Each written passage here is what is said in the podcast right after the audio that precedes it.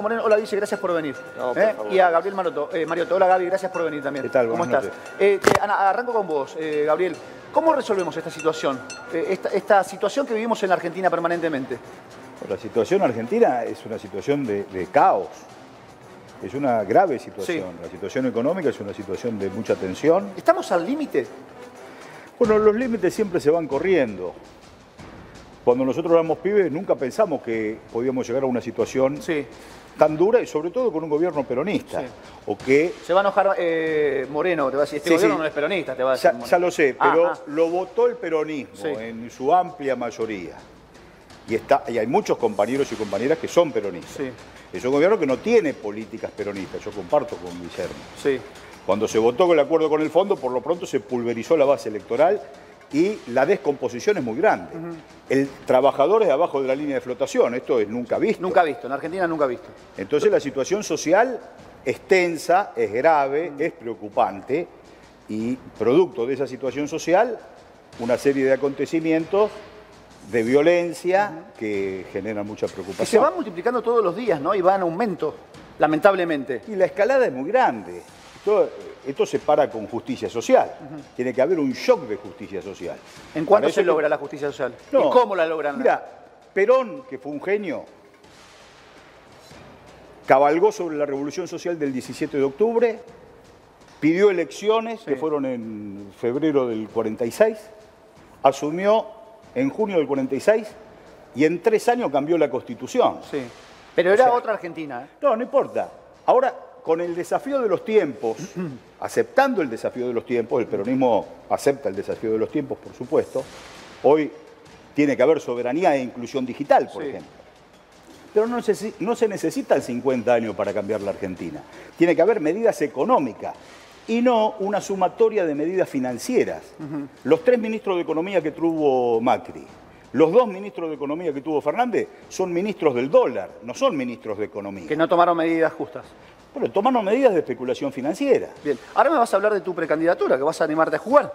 Yo me animo. ¿Te vas a animar a jugar? Me animo porque Soberano tiene un programa y es una excusa, Sí. somos un grupo muy pequeño, Sí. pero queremos discutir el plan de la Pero con gente de experiencia, tengo entendido. Un grupo pequeño, pero que tiene No, gente de no, experiencia. es un grupo con los cuadros, compañeros y compañeras Sí. que asumen el gabinete soberano, nos animamos a discutir en el frente de todos Sí. El rumbo de la patria. Bien, Guillermo, ¿cómo, ¿cómo salimos de esta situación? Te digo, hace tres horas, tres horas y media que el Puente Alsina comunica, lo sabes muy bien, Guillermo, eh, capital con provincia de Buenos Aires, con zona sur del conurbano, cortado. Miles de laburantes, aquellos que tienen trabajo en la Argentina, que no son muchos, eh, no, pueden, no pueden cruzar el puente. Eh, hay una, una máxima tensión. Esta es la imagen ahora, mirá, mirá, detrás mío, mirá, Guillermo. Mirá, esta es la imagen ahora. 40 personas cortando un puente eh, desde hace más de tres horas y media y nadie se acerca a dialogar. Pero ¿quién Nadie está se cortando el acerca- puente? Lo Pero que pará, pará, pará. Nadie le da respuesta ni a uno ni a otros. Los otros son los que vienen de laburar, Guillermo. Mira, evidentemente es el síntoma de un concepto desarrollado durante el siglo XIX, que es un concepto muy delicado, que es el concepto de anomia, que es cuando faltan las normas. Esto es lo que tenemos que evitar. Lo desarrollaron los franceses y tuvieron que empezar a pensar una disciplina nueva que fue la sociología. Con 60 kilómetros de distancia, los ingleses desarrollaron una disciplina que les permitía administrar sus negocios, y eso se llamó economía, en todo el mundo, y los franceses estaban desapareciendo como pueblo, y desarrollaron la sociología a partir de esta situación, cuando los pueblos no tienen ordenamiento y conducción. Hay que evitarlo. Venimos desde hace mucho tiempo planteando esto, por lo menos tres o cuatro años. Eh, algunos artículos periodísticos hablaban de la anomia, nosotros obviamente insistimos con esto, cuyo origen es económico, porque hay una descomposición. Hoy salió un artículo sobre lo que pasa con el ingreso per cápita en la Argentina en las últimas décadas, y salvo en la década ganada fuiste siempre para abajo, siempre. Entonces, claro, tenés un problema complejo y cualquier chispa genera esta situación. Mirá, te digo, mirá, de las 40 Yo te personas... digo lo que viví, viví ayer. Iba a misa, A ver, dale, contame. iba a misa, y esto no es hablando mal de la fuerza, iba a misa con mi señora, Humberto Primo, Sí. cruzás Balcarce acá, se ve que había una alerta policial por algún ratero, alguna cosa, nada Sí. de violencia extrema. La policía sale, sale corriendo, a uno se le cae el celular y a otro se le cae el gorro. La gente levantando diciendo, bueno, sigan que se lo dejamos acá en la iglesia. Sí. Bueno, tampoco podés tener fuerza que no esté entrenada. No, pero eso, eso lo marcamos permanentemente. Bueno, esto es lo Nosotros mismo. que hacemos muchos hechos policiales vemos la falta de capacitación, Bueno. de preparación. Acá estamos hablando de un asesinato. Obviamente el hombre tenía que llevar bala en recámara, no la tiene que llevar. Mm. Es un error. En cualquier momento, ahora, claro, están todos trabajando tan al límite Mm. que cualquier situación genera una tensión que después no volvés. Mira, te, te- te- te digo, y ya voy con la comunicación telefónica, tenemos un testigo clave por el- la muerte de Agustín, ¿no? Uno de los chicos, 16 años. ¿Correcto, Lucas? ¿16? 16 años. Eh, víctima de un enfrentamiento con la policía. Eh, ahora vamos, pero te, quería mostrar a Guillermo y a Gabriel, por supuesto, a Moreno y a, y. De los 40 que están cortando, hay 25, 28, Gabriel, Guillermo, que son pibes de 14, 15, 16 años. Yo recién me preguntaba, recién me... Esta imagen, mira, mira, seguí, seguí, seguí. Son pibes, ¿eh? Yo recién comentaba, cuando yo era pibe, allá hace mucho tiempo, 35 años atrás, yo volvía de la escuela y me iba a estudiar. Y cuando me quedaba un tiempito, le decía a mi vieja, me voy a jugar a la pelota al campito del, del barrio, ¿no? Eh, mirá la, tontería, que ibas, juntabas con los chicos a, a contar historias que pasaban, matábamos el tiempo. Ahora, soñábamos con un futuro. Estos pibes, yo creo que no sueñan con un futuro. Porque me llama la atención de 40 que 25 27, Gabriel, no estén pensando en su futuro. ¿Me, me entendés lo que quiero marcar, Gabriel? Por ahí me equivoco y tenés todo el derecho del mundo de decirme, no, negro, no es así. No, no, estos pibes quizás sueñan un futuro, pero no lo pueden alcanzar. Pero me, me preocupa mucho, Gabriel, me preocupa No, demasiado. Mirá, eh, un poeta, un gran poeta predisépolo, eh, Nicolás Olivari, gran poeta. Dice, ¿sabés, compañero, lo que es no tener horizonte y con veintitantos años? La mano- las manos se crispan en el vacío de los ideales y se alargan las brazadas de la fe. Sí. Estamos hablando de la década del 30, de la década infame. Después vino Perón, Sí. y fue una explosión de esperanza. Pero hoy se cumplen, vos fíjate, hoy se cumplen 36 años de la masacre de Budge. Sí. Tres pibes, tres chicos. Hecho resonante. Claro, fue un, un antes y un Sí, un después. antes. Sí, que, pará, pará. Pensábamos que era un antes y un después. Sí, fue casi fue una premonición del después. Porque sigue habiendo gatillo fácil y portación de cara en la Argentina. Entonces esto se ha profundizado también. Y la falta de esperanza y la falta de laburo. Sí. En un país donde está todo por hacer, no puede faltar trabajo. Entonces, la formación, el estudio y el trabajo tiene que... eh, eh, si, fa- si falta eso es porque falta, falla el gobierno. Fallan los gobiernos. Ahora te voy a preguntar si falló a propósito Alberto Fernández o lo obligaron a fallar. Pero ahora, ahora me lo respondés, como así también este, la intención de ser precandidato a, a presidente y jugar la interna en, en el frente. Eh, está comunicado con, con nosotros, ¿no? Jonathan, ¿cómo te va? Jonathan, Dani Rechel te saluda. Buenas noches, ¿cómo estás? ¿Qué tal? ¿Cómo te va? ¿Todo bien? Bien, sí. Eh, acá estamos analizando lo que pasa en Puente Alsina, tratando de entender esta historia. ¿Vos manejabas el auto en el cual viajaba Agustín, Brian y otros dos muchachos más? Bien, se cortó, se cortó. Chicos, eh, por las dudas, eh, vemos, vemos, vemos, vemos, vemos, vemos, vemos, vemos. Perdón, perdón, perdón, perdón, perdón, perdón, perdón. Dani, recién eh, en el móvil, el cámara estaba mostrando el nombre del puente que se llama Ezequiel de Monti. Sí. Justamente en el año 2002 fue asesinado por la policía en ese lugar. Eso otro caso emblemático. Recién lo mostraba recién el, el Sí, clama. tenés razón, tenés razón. Sí. Sí, el cartel verde, recién lo mostraba. exactamente, recién lo mostraba. Para que le hago la misma pregunta a Guillermo, eh, con respecto a lo, lo que le consultaba a Gabriel Mariotto, Guille. No, a mí ya no me gusta hacer leña del árbol caído. Sí. Pero el presidente no está apto. Yo te lo dije a vos hace mucho No, no, tiempo. fuiste uno de los primeros. Es el, que tenemos el- el muchacho primeros. piensa mal y actúa peor.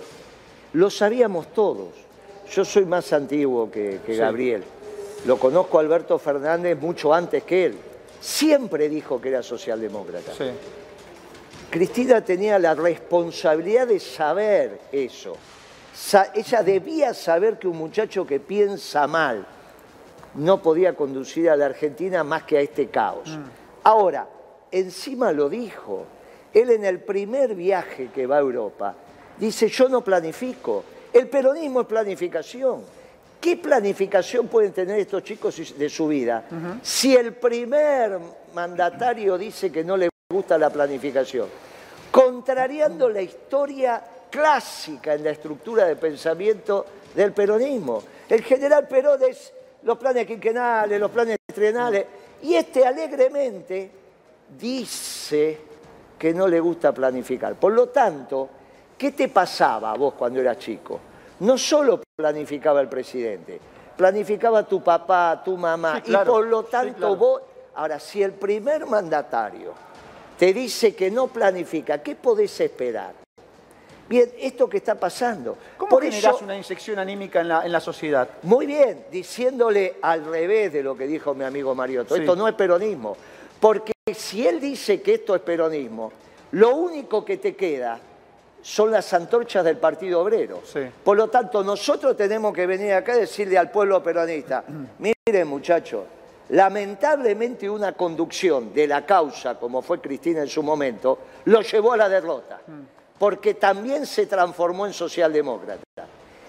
Tiene la oportunidad Cristina de reivindicarse de la década perdida que le hizo jugar al pueblo argentino, de la década ganada. ¿De qué manera? Diciéndole muchachos del peronismo, Gabriel, Moreno, los gobernadores, organícense y elijan un candidato. Que yo los voy a acompañar. Yo los voy a acompañar sin ningún tipo de condicionante. En vez de estar diciendo esta tontería de que va a ser candidata, todo esta, que no tiene nada que ver. Decir, muchachos, hace 10 años que me vengo equivocando. Desde Quisiló para acá se viene equivocando. No quedó nada de la década ganada. Nada. Esa es la demostración. Pero vos escuchaste a Cristina alguna vez reconocer algún error. Bueno, no importa. Yo le estoy diciendo, vos me preguntás. No, no, y te, te repregunto. es que yo no, no estoy diciendo lo que Cristina va a hacer. Yo estoy diciendo lo que yo querría y la esperanza que tendría el pueblo peronista mm. de ganar las elecciones. Si Cristina, en vez de estar con toda esta tontería que están haciendo del clamor, esto, y de, y de maniobras mágicas, mm. como si la política fuera como la economía, que de repente vas y le pedís plata a Lula y pensás que te salvaste. O le pedís plata a los chinos y pensás que te salvaste. Con la tontería de pensar que los reales y los yuanes no son divisas. Para la Argentina, los reales o los yuanes o los dólares tienen la misma naturaleza. Son divisas. Todo lo que no es plata local, local, son divisas. Por lo tanto, vos tenés déficit comercial con Brasil y con China. Por lo tanto, nunca te van a sobrar yuanes. Mm. Cuando vos le tengas que pagar, vas a tener que cambiar los dólares. Pará, pará, pará, pará, pará, que hay movimiento. Eh, Guillermo, en el puente Alcina nuevamente. Gabriel, te pregunto. Eh, ¿Te animás a jugar entonces? ¿La interna? Nosotros tenemos un espacio pequeño que se llama Soberano, sí. que nació el 20 de noviembre del 21, el Día de la Soberanía y prácticamente fuimos el primer espacio del Frente de Todos que se opuso al pacto con el Fondo Monetario Internacional. Pacto que el fondo obligó a que pase por el Congreso. Sí. Que fue una. donde empezamos a pulverizar nuestra base electoral. Y se plasmó el error histórico de haber elegido por Twitter a Alberto Fernández. Sí. Entonces, a partir de esa posición, nosotros propusimos ir a la Corte Internacional de Justicia, que es el ámbito donde se dirimen los conflictos entre un Estado-nación y un organismo internacional apalancados en que el fondo había reconocido en, una autoevaluación que había transgredido tres puntos de su carta constitutiva, que no le pidió garantías a la Argentina, que la deuda era impagable e incobrable y que los auditores que estaban en el Banco Central del Fondo Monetario advirtieron que las remesas que llegaban se fugaban. Entonces, propusimos ir a la Corte Internacional de Justicia. También una consulta popular, ya que el fondo exigió al gobierno argentino, comillas, peronismo, sí comparto lo que dice Guillermo, no es un gobierno peronista, pero elegido por hay responsabilidad del Partido Justicialista, entre otras partes que el presidente eh, de la Nación es el presidente del Partido Justicialista. Entonces, El, el fondo reconoce esas tres transgresiones. Nosotros también pedi- pedimos una consulta popular, o sea que el fondo exigió a que la Argentina, que el peronismo deje las huellas pegadas, avalando la estafa del macrismo. Eso fue la primer, el primer paso hacia un abismo que hoy, estamos material, hoy que está materializado.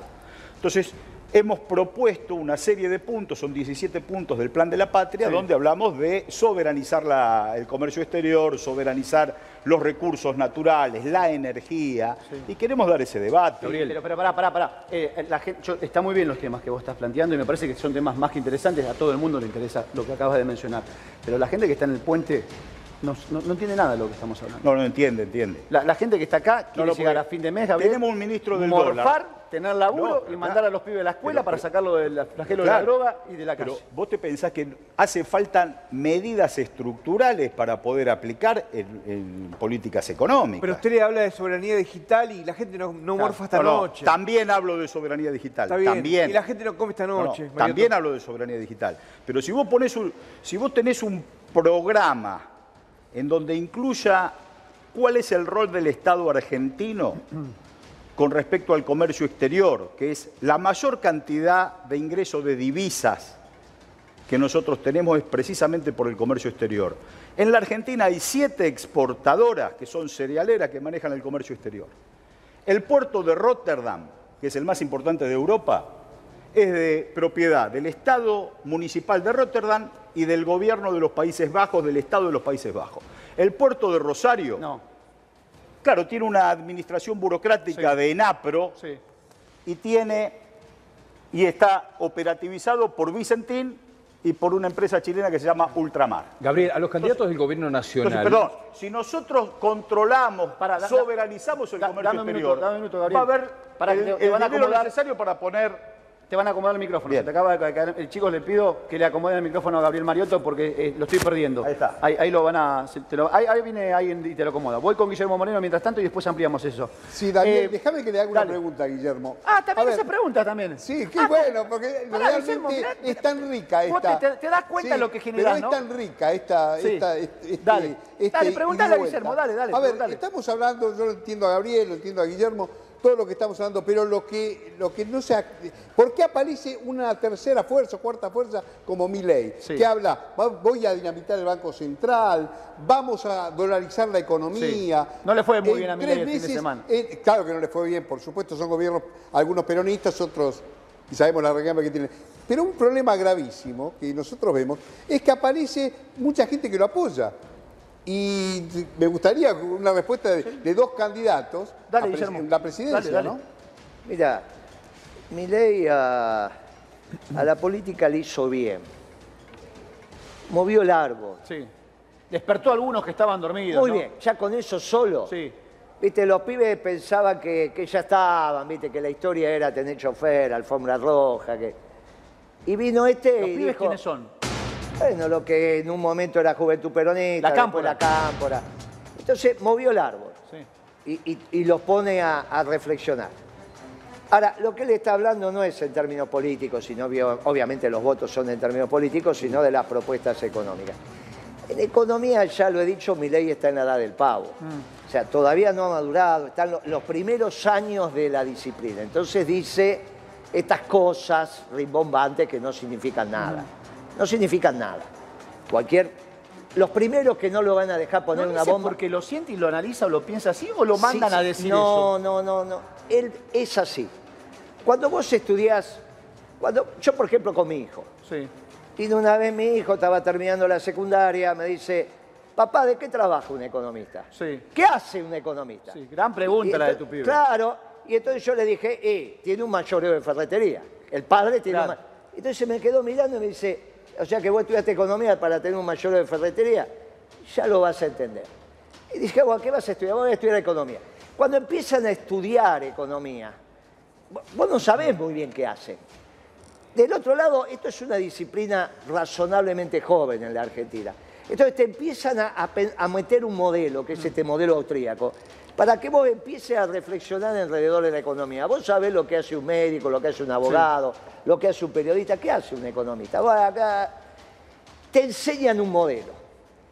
Pero claro, es lo primero que te enseña. Después, a medida que vas evolucionando en la carrera y en la vida, te vas dando cuenta que ese modelo no tiene nada que ver con la realidad. Por eso te digo que Milei no evolucionó en términos económicos. No estoy hablando de él como persona. Él como persona es un hombre mayor. En términos económicos, ¿qué decía Milton Friedman?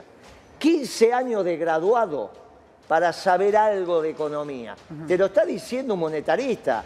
No te lo está- 15 años de graduado. Milei no los tiene. Ahora, ¿Te Moreno, gustaría? Sí, dale, Miguel, no, dale, dale, dale. Milei, más allá de que hace varias propuestas que muchos expertos, como vos la, la- la consideran descabelladas, tiene una capacidad importante para captar la atención de la gente con propuestas simples. Habla de dolarización, habla de dinamitar el, blanco- el Banco Central, tiene propuestas que las puede simplificar en cuatro palabras. Les pregunto a los dos, a, a- Mariotto y Moreno, al peronismo, por ejemplo, no le falta tener propuestas sobre la inseguridad que tiene mucho, a ver, mucho interés Pero en no. la gente, en el conurbano bonaerense, en la Pero no, provincia. yo, yo contesto primero. Yo contesto, pero si me permitís. Sí, como no, Mario. Guillermo, dale. Hoy lo primero que le no falta al podemos peronismo es un decir, candidato. pero escúchame, no, no, porque no se puede seguir así. No puede decir el amigo que el peronismo no tiene propuesta. Yo he venido acá cantidad de veces a decir Sí. Que voy a terminar con el Paco, que es el responsable de esta inseguridad, yendo a dónde. Nordelta. ¿Viste cómo es? Mirá cómo tendremos propuesta. Que el conductor del programa sabe dónde hay que ir el primer día a terminar con la inseguridad. Ese es el Y- Paco. No, pero tiene que- pero eso es mucho más importante Sí. que una consigna, porque es una acción. Pero ya la que- memorizó. Sí, lo ya la memorizó. Y después dije, a partir de ahí, con el principio de autoridad, diferenciar los delitos que le molestan al pueblo de los delitos que tienen que ver con la inteligencia policial. Mm. Si hay una banda que va a asaltar un banco, eso no es responsabilidad del presidente. Ahora, evidentemente que asalten un jubilado en, en- en la parada del colectivo es responsabilidad del presidente. Dije acá, todos los jefes de policía a las órdenes del presidente. Lo dije. ¿Cómo no tiene propuesta el peronismo? El que no tiene propuesta es este gobierno que no es peronista. Le cedo la palabra Dale, a mi Gabriel. amigo. Bueno, escucho. Tomo, lo- tomo el planteo del doctor, Sí. que me da mucho gusto reencontrarnos después de mucho tiempo. Roberto Damborian. Roberto, claro que sí. Eh, los jóvenes abrazan la política cuando hay un desafío, Sí. cuando hay un sueño, cuando hay una confrontación democrática, linda. Yo lo viví con la ley de servicios de comunicación audiovisual. Miles, Cuando hay algo que los motiva y los incentiva. miles de ¿correcto? jóvenes participando, mujeres, chicas, chicos, proponiendo, desafiando al monopolio. Sí. Era infranqueable, ¿Por qué eso no lo tienen? porque prácticamente hemos sido la otra cara de la misma moneda del gobierno de Mauricio Macri. Entonces, los jóvenes no ven en nosotros una voluntad de transformación. ¿Sabes que algo dijo Guillermo? Creo que fue Guillermo, o, con otro entrevistado en, en Siempre Noticias, con respecto a lo que estás diciendo. Hay una generación de jóvenes que no vivieron la década ganada. Vienen de padecer distintas acciones políticas o decisiones de gobiernos, eh, distintos presidentes, que los lleva a tener una situación realmente caótica en el presente y pensando en el futuro. Y por así puede pasar esta situación de la falta de compromiso o acompañamiento de gran parte de la juventud para con partidos como el peronismo, el kirchnerismo o el justiciarismo, como lo quieran definir, e incluso también para Juntos por el Cambio. El peronismo siempre anduvo a contramano, siempre anduvo a contramano, siempre anduvo con desafíos. Este gobierno, comparto la, la definición de Guillermo, que es un gobierno, entre comillas, peronista, pero Sí, que no tiene sí. políticas peronistas, no ha hecho ningún desafío. Entonces los jóvenes no van a adherir a esta suerte de burocratización Sí. de alfombra, escritorio, teléfono y chofer, porque la realidad efectiva no está en la vida cotidiana. ¿Le hizo mal la cámpora al peronismo? No, la cámpora, le- eh, la cámpora es un espacio que tiene, como todos los espacios, cosas buenas y cosas malas. Hoy, a mi juicio, necesita discutir un rumbo y un proyecto. Recién lo dijo ahora Cristina en La Sí. Plata, y todos salen los coríferos Sí. a decir un proyecto, un proyecto, un proyecto. ¿Los qué? Me gustó. Coríferos. Mirá, claro, los, los muchachos que los que repiten. Los coristas, ¿no? Los que Claro, están una suerte de ¿Cómo, claque. ¿Cómo decía Moria Kazán? El decorado. El decorado. El decorado. Claro. Dani, te iba a decir algo. de- Nosotros de- planteamos desde siempre, como dijo Guillermo, Sí. proyecto, plan trienal, quinquenal, primero de mayo del 74, Peronismo.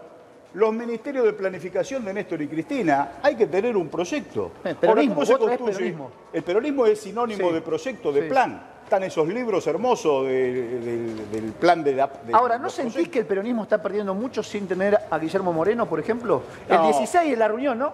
En la nueva reunión de, del No, PJ. pero bueno, es Sí, una sí. reunión que el otro día se reunieron en el PJ, una reunión de 15 minutos por reloj, 20 30, minutos. 30, 30. contabilizamos. Habló Alberto bueno. solamente. 30 minutos fue, ¿te Sí. acordás? Pero digo yo, el partido justicialista del cual el presidente del, del partido es el presidente de la nación, Sí. ¿qué dijo con respecto al Fondo Monetario Internacional? ¿Qué dijo con respecto a la inflación? ¿Qué dijo con respecto a, a, a? Nada. Nada. Entonces, ¿para qué están en el partido justicialista? Para burocratizarlo y que nada ocurra. El partido, eh, eh, bueno, tienen rangos constitucionales a partir de la defecio constitucional del 94. Una de las cosas buenas que tiene esa constitución que hay que cambiar de plano es que los partidos políticos tienen rango constitucional, pero tienen que tener actividad, no burocracia. Ahora eh, te, voy a te dejo la pregunta abierta. Vos me preguntaste si, Sí, pierde sin Guillermo. No, pierde sin Guillermo, por supuesto. Sí. Y pierde sin tantos compañeras y Yo te voy a dar mi opinión. A mí me Porque- parece un baluarte del peronismo, Guillermo. pero con el cuero duro así y ha pasado por eh, cientos de, Sí, de batallas. sí. Ahora, poniéndome en el lugar de Guillermo, yo interpreto Sí. que Guillermo no está preocupado porque no esté él, está preocupado porque no se discutan las ideas que él propone. no, pero eso está claro, eso está Entonces, claro. Eso está aquí claro. lo que hay, lo que, esto no es una cuestión personal ni de egos. Son compañeros de mucho recorrido. Sí. El problema es que no se discute el rumbo. Eh, ahora eh, te dejo la pregunta y voy al móvil que me está llamando Agustina Binotti. ¿El límite a tu precandidatura es Cristina? Digo, no, pará, al pará, no me la respondas, pará, pará. Ana, pensala, pensala, Sí. porque hay algunos que dicen, No, no, no, yo la quiero tengo jugar, pensada, ¿eh? sí, ah, la tenés pensada. Agus, dale, te escucho. ¿Qué está pasando en el puente? Dale. Guillermo, eh, ¿te gustaría estar el 16 en la reunión del PJ o no? ¿O no te interesa? No, no tenemos. Digo, no, yo soy, soy parte de uno de los funcionarios y te dice, che, Guillermo, pará, No, estoy viendo lo que, cómo te por- sigue la gente, cómo te acompaña, eh, No. tenés buenas ideas, necesitamos propuestas peronistas. Venite a la, a la- a la Para reunión. eso está, así como Gabriel armó una estructura dentro Sí. del, Vos del- la del frente de todo, nosotros dijimos, mirá, esto va a un fracaso rotundo y tenemos que explicarle a nuestro pueblo que no tiene nada que ver con el peronismo. Yo entiendo la posición de Gabriel, con todo respeto digo, creo que no aclara. O sea, esto no es peronismo, pero yo estoy adentro. ¿Gabriel es peronista? No hay duda. Ah. Gran peronista. Ahora, no es peronismo, pero estoy. Bueno, yo esto no es peronismo y no estoy. Punto. Lo que tiene que hacer Cristina, primero, se tiene que disolver el frente de todo. Esto es- no sirve para ya están diciendo que le van a cambiar el nombre. Te dije a vos que de esto Sí. no queda ni el nombre. Hace tres semanas lo Te dije. dije, de frente de todo no queda ni el nombre. Estaba sentado donde Sí. está sentado Gabriel. Bueno, hoy ya lo dijeron. No, dijiste, ya no existe el frente de todo. No, y aparte te dije, no va a quedar ni el nombre, no va a quedar nada. Lo que tenemos que hacer los peronistas es organizarnos desde el movimiento. Las herramientas electorales están, está Principio y Valores, está Consenso Federal, hay varios partidos que son peronistas. Armamos un frente, convocamos al movimiento peronista y claramente le decimos al pueblo que esto que fue Alberto y Cristina no es peronista. Ahora, ¿qué hacemos con Cristina? Mirá, es obvio que hay que ponerle el manto protector. Ah, ¿cómo El- sería el manto protector? Pará. Y, Mirá, el manto protector no es solo para Cristina, también es para Macri, para Isabel y para Dualde. Terminemos con esta tontería de querer poner a los expresidentes presos. Si alguien lo tiene que poner preso, que sea la Corte Suprema. Acá el doctor sabe mucho más que yo, pero digo, mirá, la Corte Suprema son cuatro, dos hacen la instrucción y dos hacen el juicio. En todo caso, suman a otro para ese juicio si es necesario tres. Pero el único que está en condiciones de hacerle una instrucción al presidente, que tiene centenares de secretos de Estado en su toma de decisiones, es un ministro de la Corte. No puede ser un fiscal o un juez de instrucción, que no está en condiciones fisiológicas de entender un secreto de Estado. A vos te dan en este momento un secreto de Estado y vos te empezás a sentir mal. Vos, vos que tenés experiencia de haber caminado el Gran Buenos Aires, hay secretos de Estado que si a vos te los cuentan, Sí, no en quisiera. este momento te pones a temblar. No, no quisiera. Y es, claro, y esto les pasa a los presidentes. Entonces yo te digo a vos, mirá, si algún presidente tiene que pagar, muy bien, ahí está la Corte. Por lo tanto, el manto protector es de la sana política. Todos los que tomaron decisiones con secreto de Estado, terminémosla. Hay cuatro que están vivos. Hay cuatro que están Sí. vivos. ¿eh? Isabel, Dualde, Cristina y Macri. A partir de ahí empezamos a ordenar. Yo te digo, mire, ese es el manto protector. El peronismo se encuentra, con esto termino. Elige un candidato y Cristina dice, voy a acompañar el candidato peronista. Por ahí es Gabriel. Sí. Y a mí me va a encantar. Bien, listo. Por ahí a él le gusta que sea moreno, también le va a gustar. Bien, por ahí hacemos una fórmula conjunta, o por ahí lo que fuera. Y ahí Cristina apoya, ganamos la elección.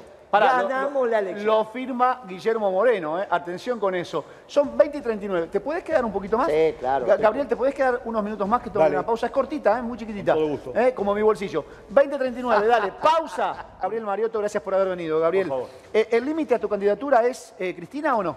No, yo retomo lo que el desarrollo que hizo recién Guillermo. Eh, nosotros desde Soberano estamos adentro del frente de todo. No, está- no somos parte del gobierno. Sí. Estamos adentro del frente de todo. Tensamos el rumbo del frente de todos. No nos resignamos a esta ola cuasi conservadora, burocrática y de especulación financiera. No nos conformamos que sean las dos caras de la misma moneda del capitalismo dependiente. Queremos un proyecto de transformación para la Argentina y un para qué. Entendemos que nuestra base electoral está en el frente de todos y queremos discutir. No tenemos la verdad irrefutable, pero sí tenemos propuestas que queremos poner en la agenda de, de la construcción política. Si Cristina quiere ser candidata, cosa Sí. que hasta ahora no ha manifestado, Sí. sino que ha dicho no se hagan los rulos, ella Sí. recurrentemente ha dicho no, no, no, incluso no fue candidata a presidenta en el 19, eligiendo a Alberto Fernández en ese error histórico que nosotros subrayamos. Si quisiera ser candidata, bueno, por supuesto tiene un caudal electoral y una adhesión muy por importante. supuesto. Entonces nosotros proponemos como alternativa que tiene que haber paso igual. En la metodología está el triunfo o la derrota. Si hay dedo o tweet, hay derrota. Si Cristina es candidata, también tiene que haber paso. Yo me la imagino. Imaginemos que Cristina dice, voy a ser presidenta o vicepresidenta. Una fórmula, Cristina, Massa, Massa, Cristina, Sí. con el programa del Frente Renovador. Una fórmula, Cristina, Mariotto, Mariotto, Cristina, con el programa de Soberanos Sí, una fórmula con un compañero de la CTA, sí.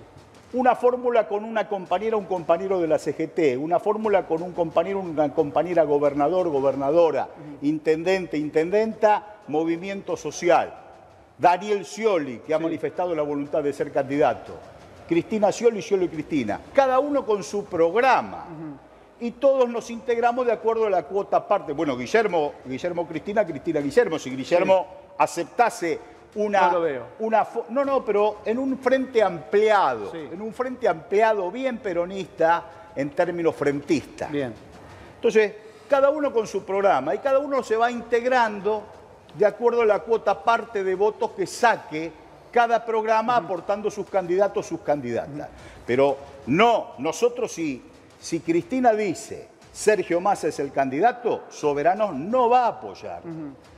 Si Sergio Massa nos gana unas pasos, bueno, nos integraremos con nuestra, cuota, con nuestra cuota parte al conjunto que tiene que enfrentar a Cambiemos, porque las pasos tienen que ser de integración, no de expulsión. Nosotros no podemos tener pasos fraticidas que expulsen al que sale segundo, tercero o cuarto y después ser menos en la general de los que participamos en la interna. No sería una buena, este, una buena idea. Paso Gabriel, de integración. El que, gracias. sale, el que saca 50 puntos abraza al de 30, abraza al del 20, abraza al de Y 5. todos juntos a la final. Gabriel, gracias por haber A venido. ustedes, mucho- a vos, un placer muchas gracias, aquí. Hace muchas mucho gracias. tiempo no te venía. Guillermo, pará. Hay una imagen, Guillermo. La gente, vos sabés que me pregunta acerca de eh, esa posibilidad de debatir ideas económicas con la gente de, de Milei o Ramiro, Ramiro Marra. ¿No? El debate que, que tanto, que tanto interés despertó. Vos estás siempre, la silla vacía también. Mira, eh, lamentablemente tenemos la silla vacía porque los Sí. libertarios no, no vinieron a debatir. Sí. Ellos dicen que tienen el dominio de la disciplina, Poneme- poneme la silla pero a vacía la hora, a la hora del debate ellos no están. Esta silla tendría que estar ocupada Sí. por el equipo económico de los libertarios. Sí. Y entonces sostenemos entre el peronismo y los libertarios un debate de nivel sobre el destino de la Argentina en puntos económicos. Yo vine a este programa, dijeron, sí, vengo a debatir con Moreno, ¿cómo no voy a venir a debatir? Bueno, no vinieron. Esto es lo que les pasa. Se van de boca, pero a la hora de tener que concre- concretar no están. ¿Por qué no están? Porque las ideas no son sólidas. En realidad es como dijo el periodista, son consignas vacías de contenido. Voy a ponerle una bomba al Banco Central. Los banqueros argentinos no quieren que le ponga una bomba al Banco Central. Párenlo, dice, párenlo. No, voy a dolarizar. Técnicamente está mal. Vos no podés dolarizar si tenés déficit fiscal. Y si no tenés déficit fiscal, ¿para qué querés dolarizar? Es absolutamente ridículo.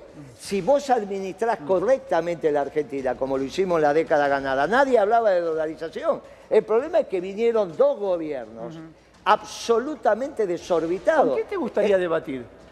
yo- perdón, ¿Con quién te gustaría con debatir? de cualquiera. Ah, el que hoy me, me encantaría sería Melconian. Hoy, mano a mano, acá, con la, Melconian, silla vacía. pero Melconian hace cuatro o cinco meses Sí. que está vos- vos- por todos los canales diciendo que tiene un plan económico. Sí. ¿Dónde está?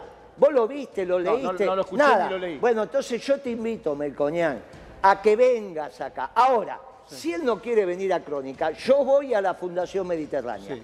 Yo voy, él juega de local. Vamos a la Fundación. un gran cambio de look, Melconian. Pero, Sí. ¿No? Sí, Ha sí. cambiado. No sé si su se pensamiento, sacó sus los ideales bigotes. también. Eso, no, no, y es no- un gran cambio. Imagínate Guillermo Moreno sin bigotes. El pensamiento es siempre el mismo. Ah, es el mismo. Siempre. Ah. Ahora, él viene diciendo desde hace rato que hace un programa económico para cualquier gobierno que venga. Le da lo mismo que sea radical, peronista, del Partido Obrero. No puede ser. Se Algo está mal de lo que está diciendo. Moreno, de- Ahora, ¿por qué no debate? Porque inmediatamente aparecen las inconsistencias. Por eso no vinieron los libertarios. Un Melconian que fue duro con Mauricio Macri. ¿Se acuerdan que Sí. se fue del gobierno de Mauricio Macri? Él dice que lo echó el propio presidente Mauricio Macri. Sí, Dale, fue muy Miguel. crítico. Guillermo, de Juntos por el Cambio, ¿con quién debatirías por más representación del modelo de Juntos por el Cambio? ¿Con Patricia Bueno. Bullrich, con Horacio Rodríguez Larreta, con los dos? A mí me parece que eso, si bien somos todos candidatos a presidente, vamos a discutir de la economía. Me parece que le tengo que dar la derecha de que traigan un economista. Stusenegger, el hijo de Liach. No, no voy a discutir economía con Patricia Bulle, me parece que eso sería un despropósito. Hay que reconocer que no es una experta en economía. La reta dice que es economista, pero cuando habla no se le entiende. Él dice que en realidad le hicieron un reportaje, mire, como no sé cómo me van a dejar el país, no quiero hablar de economía. Dice que es economista, pero dice que no sabe cómo le van a dejar el país. Es muy extraño, porque el economista básicamente lo que hace es, pensar el futuro. Para explicar lo que pasa ahora están ustedes y para explicar el pasado están los historiadores. El economista se imagina, tiene los números y sabe a dónde vamos. Por eso yo te pude decir que el gobierno iba a fracasar. Ahora, la reta es un economista medio extraño. No hay ningún problema con la CUNSA, que es el economista de él. Yo te puedo decir, mira, cuando la CUNSA fue a ver a la bolsa, fue a hablar a la bolsa, se levantaron y se fueron. No, no fue o sea, muy lo que te está pasando ahora, que los factores de poder económicos no quieren eso, esos economistas, ¿eh? no los quieren. No quieren ni al economista de Patricia, no quieren al economista de la Reta, obviamente no quieren. Cristina se quedó sin economista, por eso a mí me sorprendía, obviamente Mariotto, que es mi amigo. Cristina en varias, en varias fórmulas, ¿viste Sí. que dijo? Sí, sí, Cristina con Mariotto, con Cristina. Massa. ¿Cómo es posible que Cristina tenga todos esos proyectos en la cabeza? El problema de Cristina, que se quedó sin proyecto, y el proyecto de Cristina hoy es Massa, porque si no, no sería el ministro de Economía de Cristina. Guillermo, No es Kicillof, es Massa. es Massa. Por lo tanto, Massa es el proyecto económico de Cristina. Y esto es esto que nos conduce al fracaso. Por eso es un error. Gracias por haber venido. No, gracias a Eh, vos. Y la silla está vacía, La ¿eh? silla quedó vacía. La silla quedó vacía. Mirá que dimos posibilidades. Eh, gracias, Guillermo. Eh, Gracias. eh, buena semana.